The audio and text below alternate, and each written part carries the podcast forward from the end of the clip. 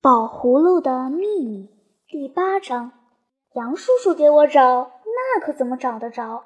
甭了，甭了！我一面跑一面回答。我一口气跑出学校的大门，我心里又生气又失望又害臊。哼，别人还以为我爱吹牛呢。我恨不得把这个什么宝葫芦马上扔掉。咯咕噜咕噜，它在兜里响了起来。哼，这家伙！刚才你一声也不吭，现在事情过去了，你倒要开起口来了。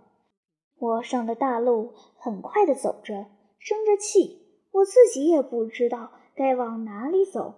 我不想回家，该拐弯也不拐，直往北，也不想上哪个同学家里去。宝葫芦又不安地咕噜了一阵子，接着就像是漏了气似的，嘶的一声，我还是不停步。你叹气呀，叹气也白搭，反正你失了信。不是失信，不是失信。我小声说，不是失信，那就是你没有本领。叫你变出房子来，你可就办不到了，是不是？你说，你到底能不能行？你说，我能行，只是得多使点劲儿，多费点力气就是了。那你，可是这会儿问题并不这么简单。你要盖房子。你首先就得有一块土地。宝葫芦慢条斯理地讲他的道理。土地我可没法给你骗出来。这片土地是公家的，那片土地是合作社的，还有几块地还是私人的。总不能在这些地上又给你冒出一块土地来。怎么没有土地？我们学校后面那一片是什么？哎，那是学校的地呀。你干嘛偏偏要选在那里住家？学校依你吗？瞧这宝葫芦，真可笑！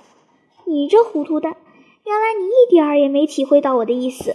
嗯，我干嘛要在学校后面住家？谁那么打算来着？告诉你吧，我是要给我们学校添新校舍，明白了没有？校舍可不是住家用的，明白了没有？不明白，不明白。他咕噜着，这对你有什么好处？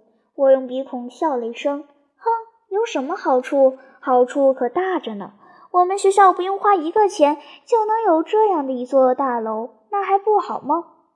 我是问，这对于你自己有什么好处？我不是问你们学校，为什么问不问我们的学校？学校是我们的学校，让它更好。宝葫芦不等我说完，就没命的唉声叹气起来。哎，完了！他发出阴阴沉沉的声音。你分明是要害我，把我断送掉。你一点儿也不爱惜我。我急得跳了起来。什么？我要害你？我叫你干的事儿你不干了，你不承认错误，倒来诬赖我。怎么着？给学校添了新宿舍就是害了你？宝葫芦在我脑袋里晃了一下，咕的一声，好像咳清一下嗓子似的。大概他准备要做长篇大论了。他说：“你不想想，要是你们学校里忽然来了这么一座大楼，大家一发现，会要怎么着？大伙儿不得来问你，你怎么回答？那不就是泄了密？一泄了密，那我不就是完蛋了吗？嗯，我会泄密吗？别人能知道是我干的吗？可是宝葫芦不大相信我。怎么，你干了这么大的好事儿，有了这么大的贡献，你还能半声也不吭，一个劲儿傻保密？”瞧瞧，刚才事情还没影子呢，你可早就跟你杨叔叔宣传开了，你才巴不得让大家都知道你的功劳，把你的大名登在报上呢。我一时答不出话来。宝葫芦又往下说：“我并不怪你想要登报出名，可是你要是在这么一件事上弄出了名，那就不巧了。这好事情可太令人奇怪，太不合理了，只有童话里才会有。”别人准得往童话里去找线索，打听个水落石出。那你我怎么办？我不言语，他又继续发挥，并且这好事情就是写出来上了报，表扬了你，又有什么教育意义呢？难道这能起什么示范作用吗？难道叫青年们和少年们都来向你学习吗？